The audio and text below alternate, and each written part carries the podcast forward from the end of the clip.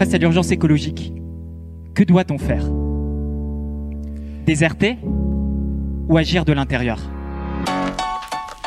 Cette question, on se l'est tous posée. Qu'on soit étudiant, lanceur d'alerte, dirigeant, militant, syndicaliste, investisseur, on a tous connu ce moment où on s'est demandé comment agir, quelle voie privilégier pour avoir le plus d'impact, quelle stratégie adopter pour arriver à ses fins? Bienvenue dans le podcast C'est maintenant ou maintenant. Vous apprêtez à passer une quarantaine de minutes en compagnie d'activistes qui secouent le monde du travail et qui cherchent à transformer l'entreprise. Ils le font de l'intérieur ou de l'extérieur, avec plus ou moins de radicalité. Nous allons essayer de comprendre qui sont celles et ceux derrière ces mouvements, ce qu'ils font concrètement, la façon dont ils s'y prennent, pour quels résultats. Prendre du recul pour y voir plus clair sur ce que ces mouvements racontent de notre époque, savoir s'ils sont porteurs d'un sursaut ou si l'histoire se répète, et vous aider à trouver votre voie dans l'action collective. Quand l'espoir meurt, l'action commence, et commence maintenant Aujourd'hui, nous recevons Anne Lecor du Printemps écologique. L'initiative Printemps écologique a été lancée à Paris le 1er mai 2020 par un collectif de 50 bénévoles sous la forme d'une association d'intérêt général pour promouvoir l'élargissement des négociations collectives à l'impératif écologique. Depuis, le Printemps écologique est devenu une fédération, c'est-à-dire une union de syndicats professionnels couvrant les territoires français d'outre-mer. Elle s'appuie sur des élus qui représentent le personnel dans le secteur privé et dans le secteur public. Son intention est de représenter celles et ceux qui agissent pour une économie plus résiliente et plus juste. Dans les statuts, on peut lire que le printemps écologique s'engage dans chaque organisation pour une conversion de l'appareil productif qui concilie impératif écologique et justice sociale. En complément de la défense des conditions de salaire et de protection sociale, ils veulent ouvrir des négociations sur les conséquences du travail dans tous ses aspects, climat, biodiversité, pollution. En résumé, ils disent œuvrer sur le terrain pour transformer notre économie destructrice en économie inclusive. Et pour ce faire, ils souhaitent faire entrer le travail dans un nouvel âge. Le printemps écologique, c'est aujourd'hui une présence dans plus de 170 entreprises grâce à quelques centaines de membres quotidiens et élus répartis dans 12 syndicats sectoriels. Anne fait partie de l'équipe historique qui a lancé le printemps écologique et s'occupe aujourd'hui à plein temps du développement et de l'organisation de la fédération. Pour discuter avec elle, Alexandre Monin, il est docteur en philosophie, il a travaillé plus d'une quinzaine d'années sur le numérique et depuis près de dix ans sur les questions écologiques. Il est aujourd'hui directeur du master de l'ESC Clermont et Strat École de Design, Stratégie et Design pour l'Anthropocène et directeur scientifique d'Origins Media Lab, laboratoire de recherche indépendant et interdisciplinaire en sciences humaines et sociales, qui se propose d'enquêter sur ce qui se joue réellement derrière la crise écologique, comprise comme une mutation anthropologique. Avec ses collègues Emmanuel Bonnet et Diego Landivar, ils ont écrit un livre, Héritage et fermeture, une écologie du démantèlement, qui présente leur approche, la redirection écologique. Il n'est pas spécialiste du monde syndical, mais observe les entreprises qui se transforment et les routes à emprunter dans le contexte de l'Anthropocène. Et c'est à ce titre que nous avons imaginé de proposer à Anne et Alexandre de se rencontrer aujourd'hui. Je suis Ingrid Kandelman et notre discussion commence maintenant.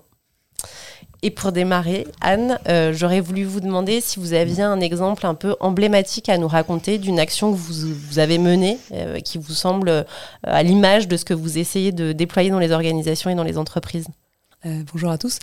alors les exemples, ils sont multiples, nombreux, et c'est vrai que quand on parle de la transformation des entreprises, il y a absolument tout à faire et tous les sujets à traiter.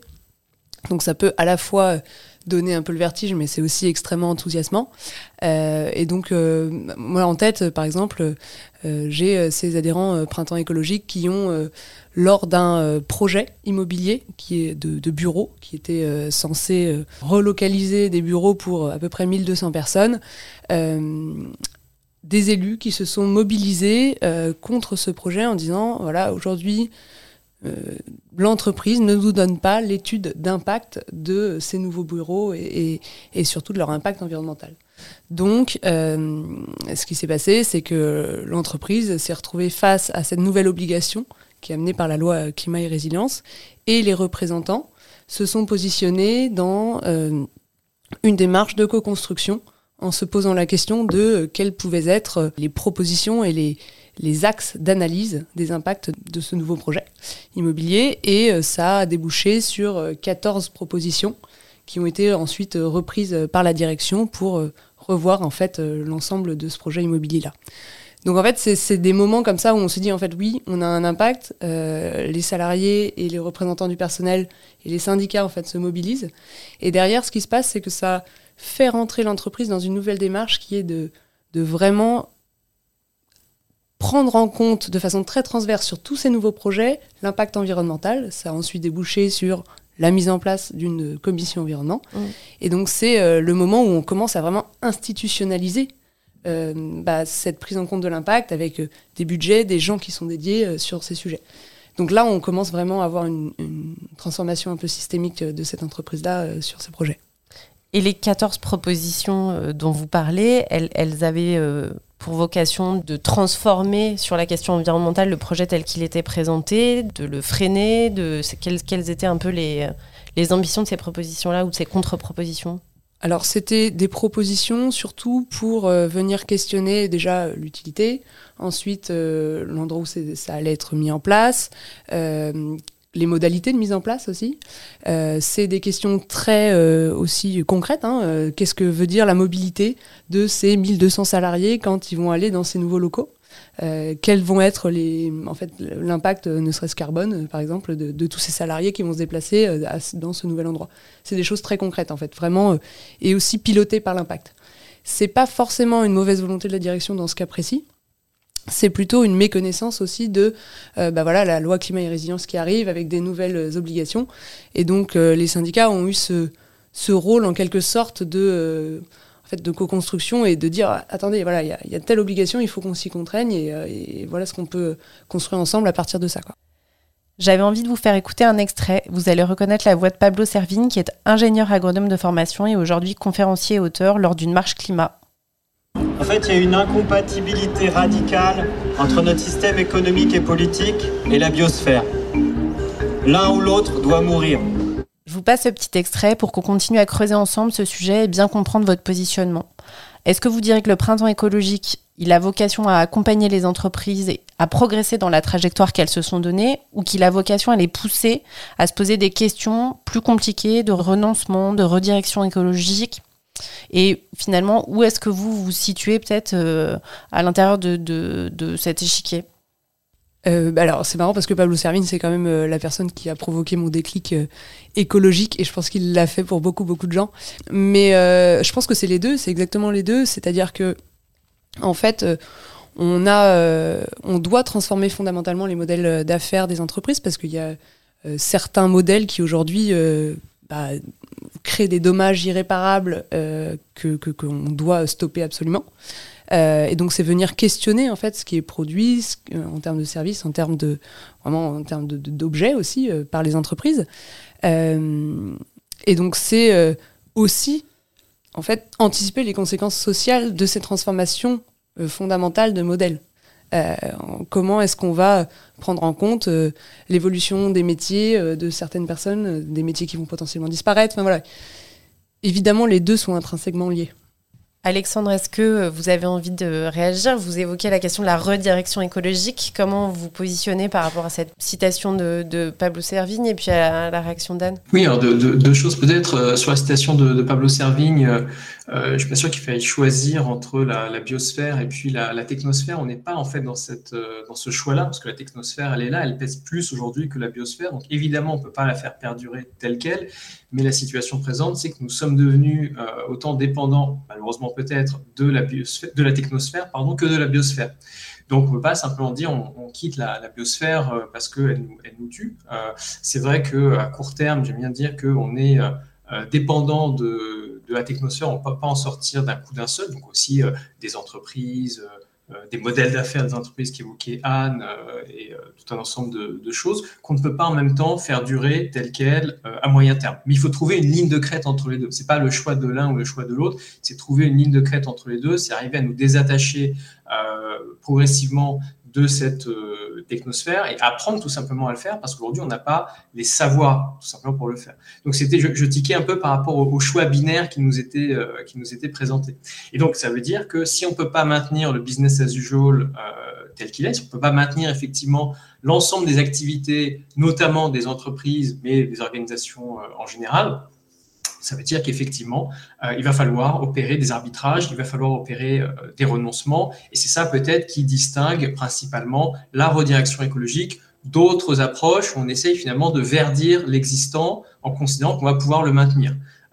Qu'il faille rendre nos systèmes plus efficients, c'est une chose, ce ne sera pas suffisant et donc vont se poser la nécessité d'opérer des arbitrages et toute la question c'est à quelles conditions et comment on arrive justement à opérer ces arbitrages. effectivement, dans nos discussions avec des entreprises, mais aussi des collectivités publiques et d'autres acteurs, bah, on discute de comment est-ce qu'on peut soit opérer des arbitrages quand on voit que c'est nécessaire, type bah, la neige effectivement va disparaître euh, dans certaines, euh, certains territoires de montagne. Et donc, il faut anticiper euh, la fin de certaines activités comme le ski, comme le tourisme autour des, stations, etc., etc. Et puis, dans d'autres cas, il faut anticiper ces arrêts parce que si on continue sur certaines activités, eh bien, ça va détruire tout simplement nos, conditions d'existence. Et je pense ici évidemment à tout, toute la législation autour du ZAN, du zéro artificialisation net aujourd'hui, où finalement on n'anticipe le fait qu'il faut arrêter de détruire les sols euh, plutôt que d'éviter de rencontrer le mur, on aurait trop artificialisé et à ce moment-là, on choisirait de, renoncer. Donc, soit on est contraint euh, à renoncer, soit il faut l'anticiper, mais dans les deux cas, on n'a pas aujourd'hui, les entreprises n'ont pas les outils finalement euh, pour traiter ce, type de questions. Et, c'est vrai qu'un des enjeux aujourd'hui du point de vue de la redirection, c'est comment est-ce qu'on associe les salariés à partir de leur savoir existant pour prendre en charge aussi ce type de, de questions, de problématiques je suis complètement d'accord avec ce que dit Alexandre et notamment cette question de comment est-ce que moi, en tant que salarié dont le métier va fortement évoluer, voire en grande partie disparaître, je peux utiliser mes compétences aujourd'hui euh, sur mon métier pour euh, faire un métier de demain et où est-ce que mes compétences vont s'appliquer? C'est-à-dire qu'il ne faut pas dire en fait on détruit tout et on reconstruit tout euh, d'un côté. quoi. C'est vraiment se poser la question de je suis fier de mon métier, de, mes compétences ou est-ce qu'elles peuvent s'appliquer ailleurs pour une transition écologique euh, durable quoi.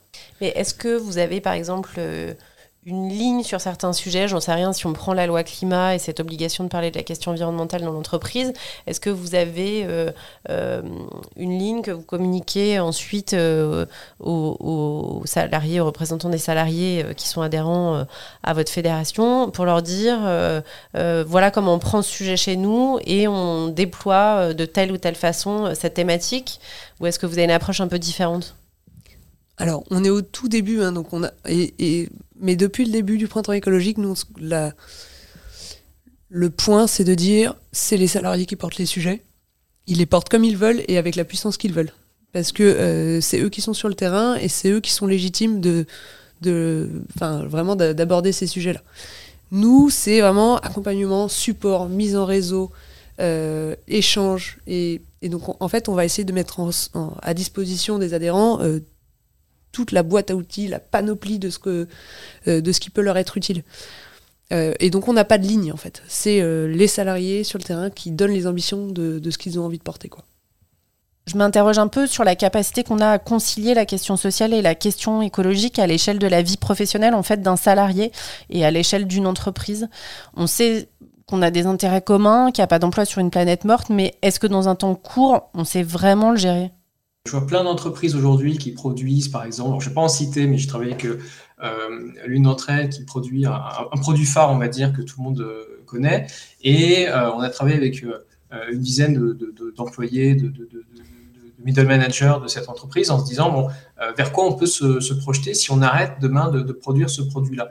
Et en fait, on a vu qu'en listant un peu les actifs de cette entreprise, mais aussi les compétences en interne, etc., etc., on pouvait remobiliser euh, à la fois ses actifs et, les salariés pour euh, faire autre chose, proposer d'autres services beaucoup plus finalement en accord avec le monde dans lequel on va vivre demain ou avec le monde dans lequel on pourrait ou on devrait euh, vivre demain.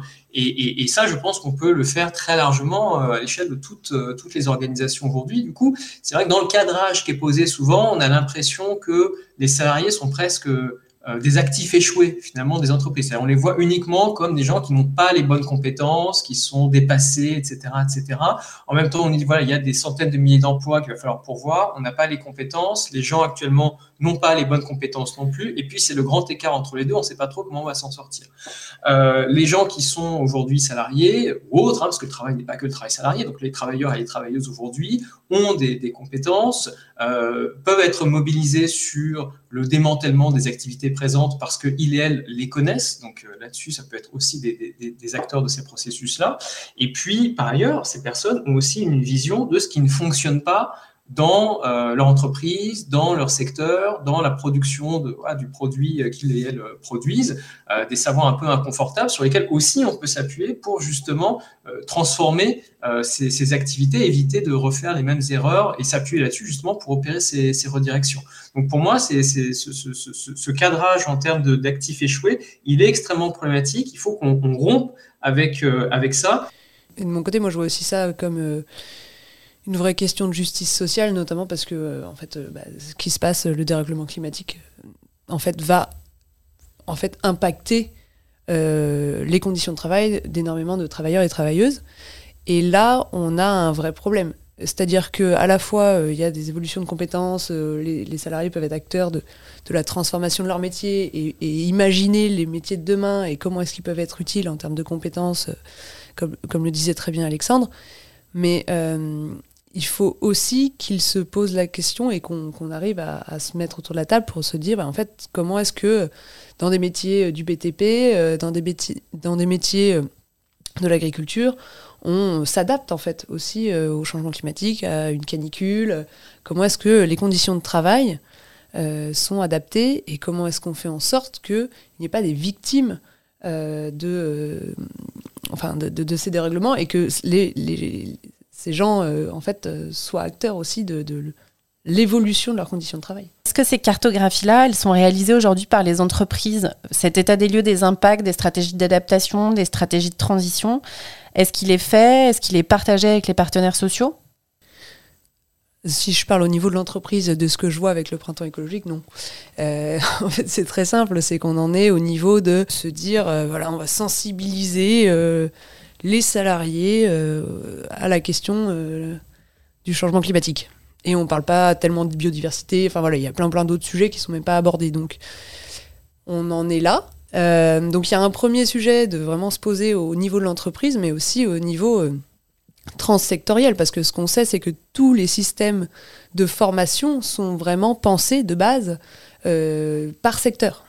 Et donc, quand on se pose, on se dit que euh, va y avoir des euh, destructions d'emplois dans certains secteurs et des créations d'emplois dans d'autres secteurs, et qu'il n'y a aucun pont au niveau de la formation, notamment entre ces secteurs-là, on voit bien qu'il y a un problème.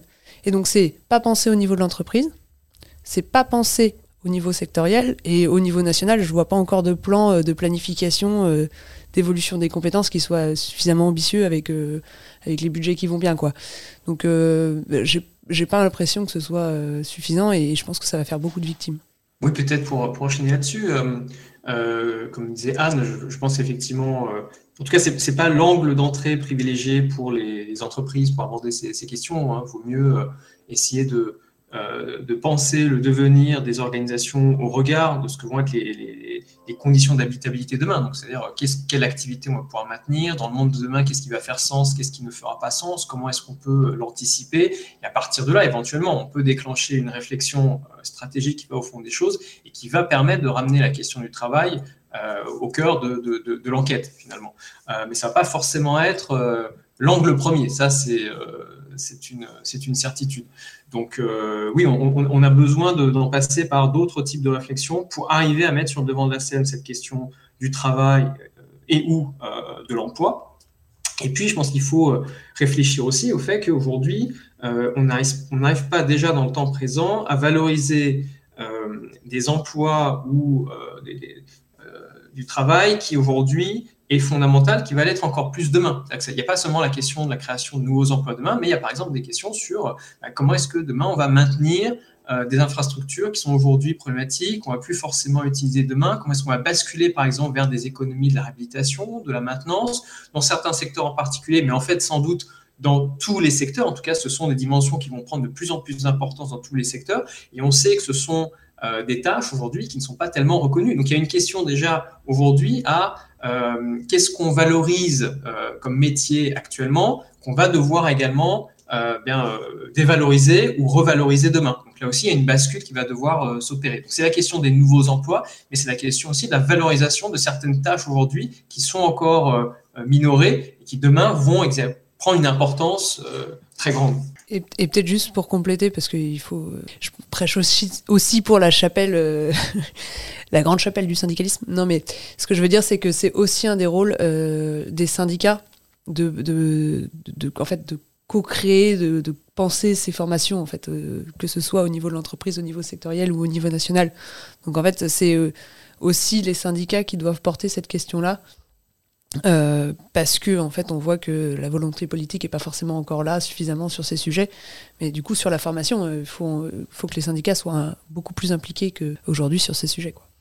Quand vous dites les syndicats, vous parlez de qui exactement? Parce que est-ce que il vous semble que les syndicats, les, grandes fédérations, confédérations qu'on connaît aujourd'hui, euh, s'emparent de ces sujets ou justement pas? Ou est-ce que vous avez l'impression que vous arrivez à travailler tous ensemble pour vous approprier ces thématiques?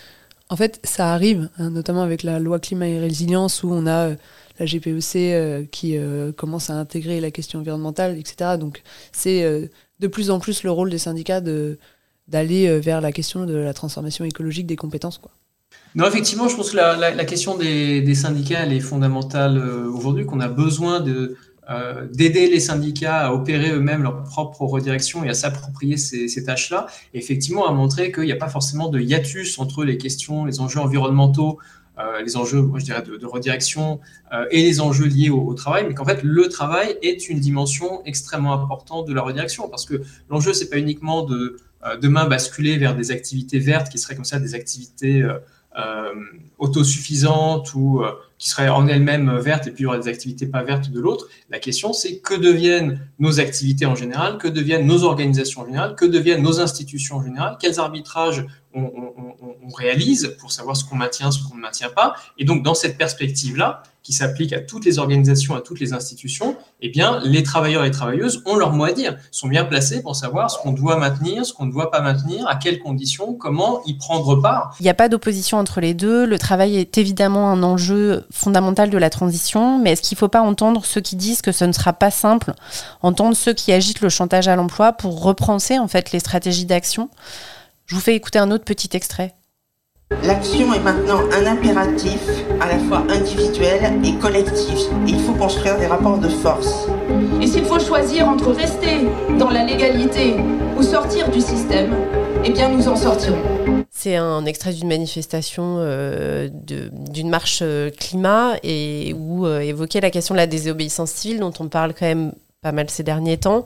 Vous avez le choix, Anne, de, monter un syndicat qui est vraiment euh, une institution euh, de l'entreprise dans toute sa légalité. Qu'est-ce qui fait que vous avez fait ce choix-là et, qui vous semble qu'aujourd'hui, c'est l'endroit où vous aurez sans doute l'influence la plus importante? J'ai pas vraiment fait le choix en me disant euh, est-ce que, où est-ce que j'ai le. J'entends souvent ça, hein, où est-ce que j'aurai le plus d'impact, etc. Souvent, ça provoque vraiment des des vrais nœuds au cerveau euh, chez toutes les personnes qui se posent cette question-là. Moi, je me suis engagée dans mon entreprise. Euh, j'ai vu que l'action euh, individuelle que j'avais était peanuts, voire empêchée, voire absolument pas finalement en fait me, me convenait pas quoi individuellement avec son petit bâton de pèlerin on fait pas grand chose quoi et moi ce que j'aime beaucoup c'est cette question de finalement de l'action collective et l'action collective quelle que soit la façon dont elle s'exprime c'est-à-dire dans les entreprises avec des gens euh, qui euh, se syndiquent, qui se regroupent et qui portent des, des, revendications, qui portent des propositions. Euh, parce que c'est pas que de l'opposition, hein, c'est aussi se dire, ben, en fait, l'entreprise, elle doit bouger dans tous les cas. Si elle bouge pas, elle est globalement quand même. Elle, est, elle est pas en bonne voie, quoi. Donc, cette question de l'action collective en entreprise, avec un syndicat, euh, pour moi, elle a un peu coulé de source euh, au fur et à mesure de mon engagement. Et après, je trouve qu'elle est extrêmement complémentaire avec toutes les autres formes euh, d'action, que ce soit la désobéissance civile, que ce soit dans des partis politiques, que ce soit dans la rue, dans des associations. c'est extrêmement complémentaire. Il faut que toute la société bouge, que toutes les parties prenantes bougent et que tout le monde s'engage par où il peut s'engager, finalement. Et juste pour terminer, mais la question du syndicat, c'est ça, je pense que c'est quand même pas assez répété, c'est que le syndicat, c'est quand même euh, l'outil qui permet en entreprise d'aller négocier des accords contraignants avec les, entreprises. Donc c'est une vraie voie légale qui permet d'aller euh, d'aller relativement loin dans euh, ce qu'on peut apporter en termes de transition écologique. Et est-ce que vous, vous, avez une action commune en fonction des entreprises peut-être ou, ou je ne sais pas comment vous fonctionnez, mais avec des, mouvements comme celui des collectifs, qui sont euh, les mouvements spontanés de salariés qui se, lient autour de la question environnementale, mais qui, ne choisissent pas le syndicalisme ou, ou qui choisissent peut-être les deux, parce qu'il y a peut-être d'ailleurs des salariés syndiqués qui sont dans les collectifs. comment, comment vous voyez votre articulation avec ces autres acteurs ou avec des ONG qui travaillent en dehors de l'entreprise mais qui essayent de la transformer depuis l'extérieur? Bah, c'est fondamental. Enfin, C'est-à-dire que euh, si chacun prend son petit bâton de pèlerin, même euh, collectivement, euh, chacun dans son mouvement ou chacun dans son organisation, ça va pas fonctionner. Donc nous, ce qu'on on rassemble des gens qui, un, sont convaincus quand même qu'il y a un problème et que les entreprises sont au cœur de cette équation. deux, c'est des gens qui ont conscience que leur lieu de travail peut être un lieu d'engagement et que finalement, bah, ils se retrouvent aussi dans une certaine dissonance cognitive, donc ils ont envie d'agir euh, à la fois côté euh, perso et, pro. Euh, et c'est aussi des gens qui ont envie de se rapprocher d'autres gens qui ont la même conviction, quoi.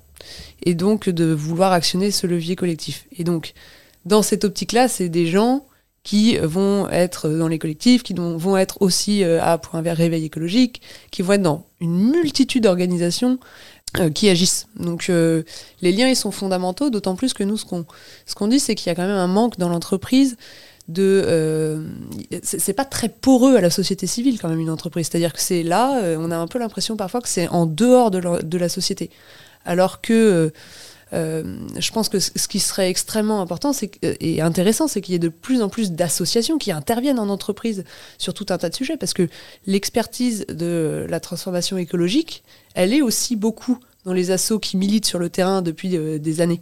Et donc il y aurait, euh, nous, c'est ce qu'on essaye de faire aussi, d'être un espèce de pont entre les associations et toutes les organisations qui sont un peu en dehors de l'entreprise, qui poussent du dehors pour les faire entrer aussi à l'intérieur et voir comment ils peuvent euh, agir de l'intérieur.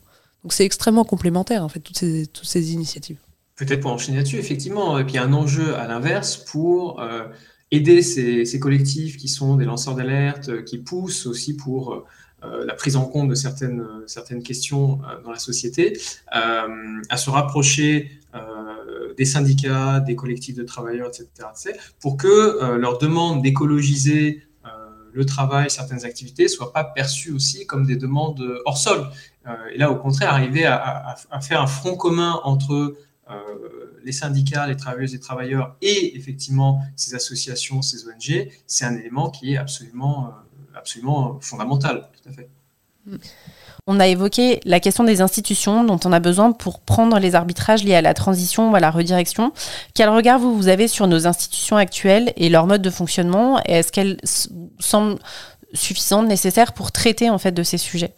A une autre vision de la démocratie, qui est la vision un peu à la John Dewey, le philosophe américain euh, pragmatiste, qui dit que voilà, la démocratie, c'est pas uniquement le, vote, la délibération, mais c'est aussi la capacité finalement à se saisir de certaines questions et à mener en fait des enquêtes. Et ça, je pense que se poser la question de euh, la viabilité, la pérennité de son activité, ça peut être le fait d'un certain nombre de collectifs qui interrogent justement ce type de questions. Et ça peut être aussi le fait, justement, des organisations perçues comme des collectifs d'enquête qui vont se poser la question de leur propre viabilité. Et c'est là qu'on peut avoir, justement, une entrée euh, qui ne soit pas hors sol pour écologiser euh, les pratiques et les activités et qui permettent de se poser la question de bah, ce qu'on va, va pouvoir euh, garder et ce qu'il va falloir abandonner. Et ça, c'est une question, en fait, euh, qui n'est pas hors sol au sens où elle concerne, encore une fois, l'ensemble des organisations aujourd'hui. Ce n'est pas uniquement les stations de ski euh, qui se voient privées du, ski.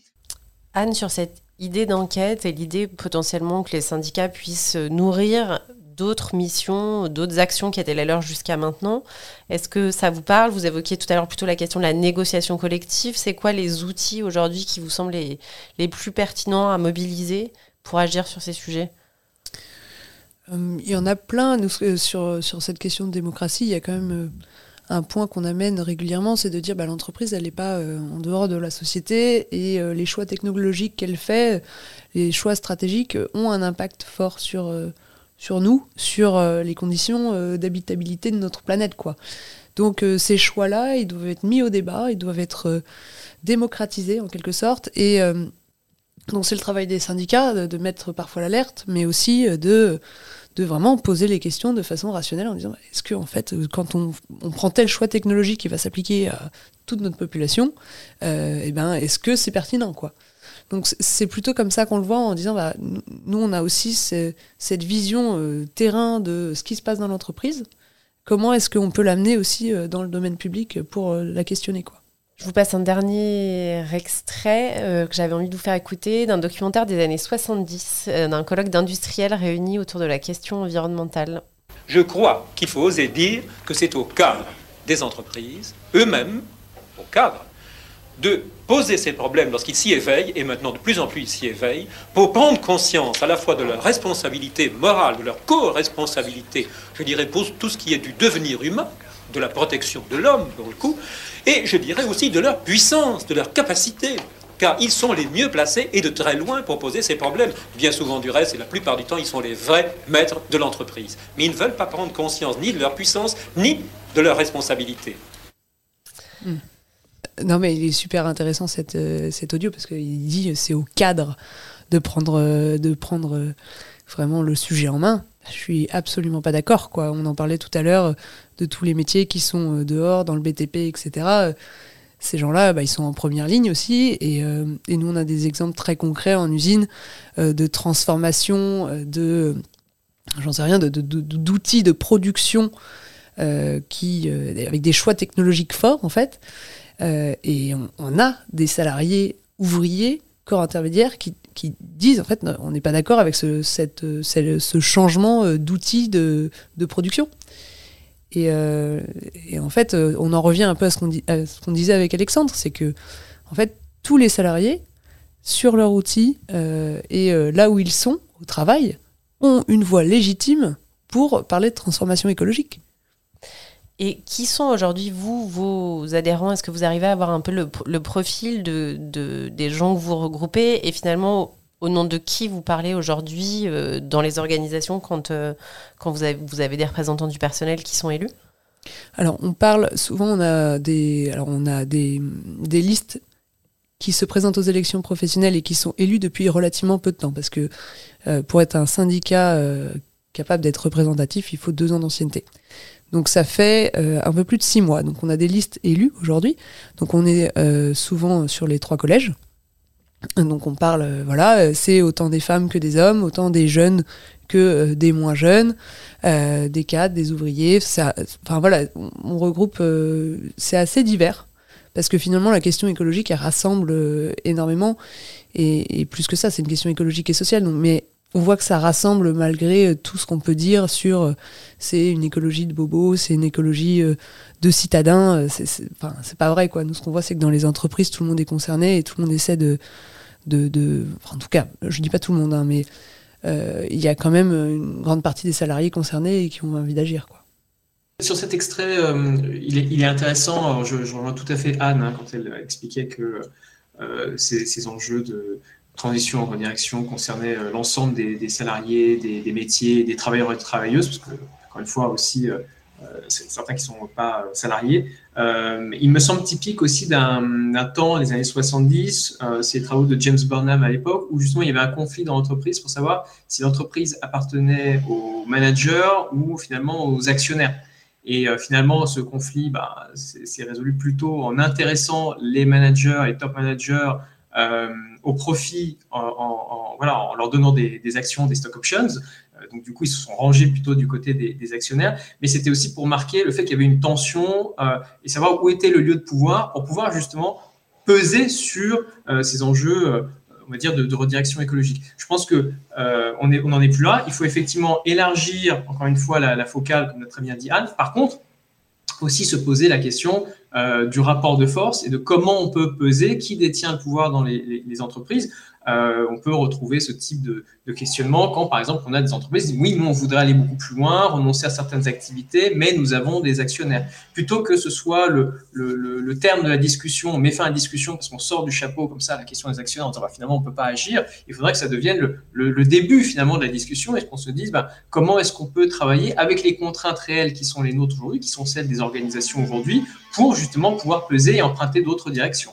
Est-ce que quel regard vous avez aujourd'hui sur euh, les, mouvements qui viennent justement plutôt euh, des, dirigeants, de représentants de l'entreprise, que ce soit la Convention des entreprises pour le climat, les sociétés Bicorp, les entreprises à mission euh, Est-ce que vous avez un quel regard et, est-ce que vous avez l'impression que dans ces sociétés-là, il est plus facile d'agir ou pas du tout Est-ce que vous échangez parfois avec ces acteurs-là? Moi, de mon côté, j'échange régulièrement avec des directions, quelles qu'elles soient. Certaines très sensibilisées et d'autres pas du tout. je, dois dire qu'il y a quand même beaucoup plus de, de, de, directions pas du tout sensibilisées ou pas du tout, enfin, ou pas suffisamment euh, conscients de la marche à franchir pour arriver euh, aux objectifs. Euh, mais c'est clair que ça doit venir des deux côtés, c'est-à-dire que ça doit venir de toutes les parties prenantes de l'entreprise, que ce soit les actionnaires, que ce soit les directions, que ce soit les salariés, et ça doit être un mouvement global. Sinon, ça va pas fonctionner et puis l'entreprise n'ira nulle part. Je vois pas.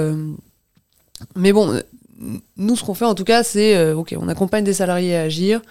on les accompagne à se présenter aux élections professionnelles et on les accompagne en fait à porter ce message-là auprès des directions une fois qu'ils ont un mandat. Sur des actions très concrètes, ce que je disais tout à l'heure sur transformation de chaudières pour produire des croquettes ou euh, des euh, immeubles, euh, la construction de nouveaux immeubles, quoi. Donc vraiment, ça c'est. Mais c'est sûr que ça doit aller ensemble. Parfois, il y a un peu un déséquilibre. Parfois, c'est plus la direction qui pousse, parfois, c'est plus les salariés. Mais voilà, ça doit être global, quoi. Effectivement, la, question de, du développement de euh, d'entreprises en bicorp, d'entreprises à mission, de collectifs de salariés, de collectifs de dirigeants. Euh, c'est une problématique tout à fait intéressante. On ne peut pas forcément euh, d'ailleurs tout mettre dans le même sac parce que on a là des, approches qui sont assez, assez contrastées. par exemple, les groupes de salariés, c'est très bien, mais si ça évite de se syndiquer, si c'est une alternative au syndicalisme, ça peut être problématique. Donc il y a une question aussi de qui sont les personnes qui vont dans ces collectifs-là, quels sont leurs modes de politisation, et est-ce qu'on peut arriver finalement à créer des passerelles entre ces collectifs et les syndicats pour d'ailleurs se renforcer? Ça ne veut pas dire qu'ils doivent basculer intégralement vers les syndicats, mais voilà, euh, aussi acquérir peut-être une culture que ces personnes-là n'ont pas euh, du fait aussi de leur profil euh, socio-économique. Donc euh, là, il y a un travail aussi d'alliance, d'acculturation des deux côtés hein, d'ailleurs qu'il faut qu'il faut réaliser. Et puis après, il y a un autre enjeu qui est, qui est important, c'est celui effectivement des, des filières, c'est-à-dire de dépasser aussi, ça a été mentionné au début, hein, euh, simplement le, prisme des organisations, parce que tout, effectivement, ne va pas se jouer au seul niveau des, organisations, et qu'une des questions qui peut se poser, c'est du devenir euh, de certaines filières, mais parfois, il y a une plus grande facilité à aborder des enjeux stratégiques à l'échelle de filière qu'à une échelle individuelle. J'ai, par exemple, euh, je suis en contact avec les, les gens de, de Sinon Virgule, qui est une entreprise euh, qui, a été cofondé par un ancien étudiant du, master que je, dirige, euh, Joseph Sournac, et eux ont, écrit un, rapport euh, pour les assureurs, un ensemble d'assureurs, pour questionner le devenir de l'assurance dans l'Anthropocène ou face à l'effondrement l'assurance dans l'effondrement ou l'effondrement de l'assurance. C'était un petit peu leur, leur angle d'attaque. Et ce qui est intéressant, c'est que pour faire ce travail-là, il a fallu justement ne pas s'adresser à un acteur, à une organisation, mais le faire à plusieurs acteurs, à la filière d'une certaine manière, euh, pour minimiser les risques euh, financiers qu'une telle, un tel travail euh, représentait. Et parce que tout simplement, individuellement, ce sont des acteurs qui peuvent considérer que le problème le plus urgent, c'est la concurrence ou les problèmes du quotidien, et que effectivement il y a des enjeux stratégiques sur lesquels il faut travailler, mais que c'est à plus long terme et que finalement il y a besoin de euh, les rassembler, de passer à une échelle euh, supérieure, encore une fois ici, euh, proto-échelle d'un secteur, pour pouvoir les aborder. Donc parfois aussi, il faut ce décalage-là pour pouvoir s'emparer de questions qui sont reconnues comme étant des questions stratégiques par les acteurs, mais sur lesquelles ils ne sont pas forcément prêts encore à s'engager individuellement parce qu'il y a cette idée, cette croyance que le plus urgent, c'est le, le, concurrent. Ce n'est pas forcément vrai, hein, parce que le secteur peut être en train de s'effondrer, et puis voilà, on triomphe euh, temporairement de son concurrent, mais ça n'amène pas forcément euh, euh, très très loin. Donc voilà, ça, ça peut être effectivement euh, problématique. Et, peut-être juste là-dessus aussi pour rebondir sur le fait que il faut qu'on s'adresse effectivement, comme le disait Anne, et continuer à sensibiliser les directions, les acteurs. il faut aussi qu'on soit en capacité de s'adresser à des acteurs qui ne sont pas sensibilisés, mais qui rencontrent quand même euh, des difficultés, qui rencontrent des murs et qui se rendent compte que leurs activités ne sont pas pérennes, ne sont plus pérennes. Euh, voilà. Et, l'angle d'entrée pour aborder ces questions-là peut être la sensibilisation. Moi, je, pense que c'est limité euh, par ailleurs, mais ça peut être aussi le fait d'être tout simplement pris par des enjeux auxquels on n'était pas préparé Et ce qui est intéressant, parce que c'est-à-dire ce sont des, collectifs, des personnes, des dirigeants, des salariés, des organisations qui aujourd'hui n'ont pas les outils, les moyens intellectuels et opérationnels pour faire face à ce type de perspective. Et c'est là qu'il faut apporter justement une aide, et c'est ce que peuvent faire peut-être les collectifs de, euh, salariés, les syndicats, et puis euh, d'autres acteurs qui peuvent, voilà, comme ça, essayer d'apporter euh, des outils, des approches pour faire face à ces situations euh, qui ne sont pas forcément inattendues pour tout le monde, mais qui étaient inattendues en tout cas pour ceux qui y font face sans préparation. Anne, est-ce que vous voulez rebondir sur la question de la filière? Ouais, bah, ça tombe bien parce que les syndicats sont organisés souvent comme euh, en syndicats sectoriels. Euh, nous, ce qu'on voit, c'est que enfin, spontanément, en fait, les adhérents euh, se regroupent par organisation similaire. Quoi. On a des gens qui sont d'entreprises de la tech. Alors c'est assez spécifique, c'est des entreprises d'une certaine taille, de certains secteurs, dans des entreprises des télécoms. Euh, avec toute la chaîne de valeur, c'est-à-dire des gens qui vont euh, se euh, installer les antennes jusqu'aux gens qui sont informaticiens, voilà. Et donc ça c'est vachement intéressant parce que c'est là où il y a des échanges qui se font entre salariés d'un même secteur qu'on peut sortir des problématiques et des solutions. Et, effectivement, c'est cette vision-là qu'il faut avoir plutôt que donc intrasectoriel, euh, intersectoriel. Et puis euh, c'est comme ça que, à mon avis, c'est extrêmement pertinent, tout en gardant vraiment euh, du très très concret au jour le jour, ce que font tous les, représentants syndicaux, mais de, de, cette étude d'impact au niveau de l'entreprise, quoi. Ça, permet effectivement aussi d'éviter cette idée que euh, la transition, c'est effectivement, comme on l'a dit tout à l'heure, on a évité de le dire, l'affaire des, cadres, euh, ce qu'on ne pense pas, mais qui est quand même un cadrage euh, qu'on peut retrouver, y compris dans certaines organisations, y compris dans certains think tanks, y compris dans certains collectifs, où il y a une surreprésentation de certaines classes sociales. Si on peut arriver à l'échelle d'un secteur, effectivement, à embrasser finalement tous les niveaux de la hiérarchie et des métiers, effectivement, c'est tout, à fait, tout à fait intéressant. Ça permet aussi d'associer comme étant des acteurs euh, de ces transformations, des gens qui sont plutôt relégués quand même au niveau des discours euh, sur ces, transformations. Je vous pose une dernière question. Pour chacun d'entre vous, vous avez une minute maximum pour me répondre. Si vous aviez une baguette magique pour faire basculer les entreprises, vous feriez quoi je, commence.